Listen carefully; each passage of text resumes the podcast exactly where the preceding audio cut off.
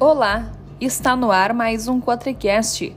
Vamos falar sobre as atualizações no mercado do leite da última semana.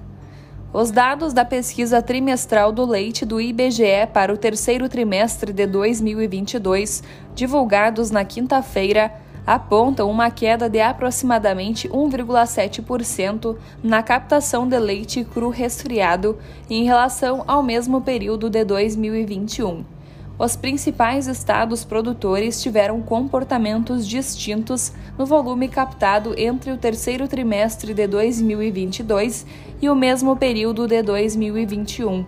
São Paulo teve o maior recuo, com aproximadamente menos 7,2%, seguido do Rio Grande do Sul, com menos 5,1%, Goiás, menos 2,8%, Minas Gerais, menos 2,4%, Paraná com menos 0,2% e Santa Catarina sendo o único estado dentre os maiores produtores a apresentar variação positiva de mais 7,5%, conforme demonstrado no gráfico. Analisando o acumulado do ano, contemplando os meses de janeiro a setembro, nota-se que Goiás foi o estado com maior variação negativa, menos 14,8%, seguido do Rio Grande do Sul, com menos 8,3%. A relação de troca entre o preço da ração e o litro de leite apresentou melhora ao longo do ano.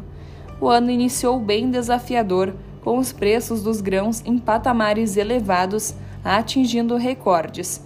Este cenário foi se aliviando ao longo do ano, o que auxiliou na rentabilidade Além disso, os preços do leite e matéria-prima passaram por fortes elevações ao longo do ano, chegando a atingir R$ 3,57 em agosto. Esses fatores contribuíram para diminuir o índice de relação de troca entre o litro de leite e a ração, o que torna o cenário mais positivo.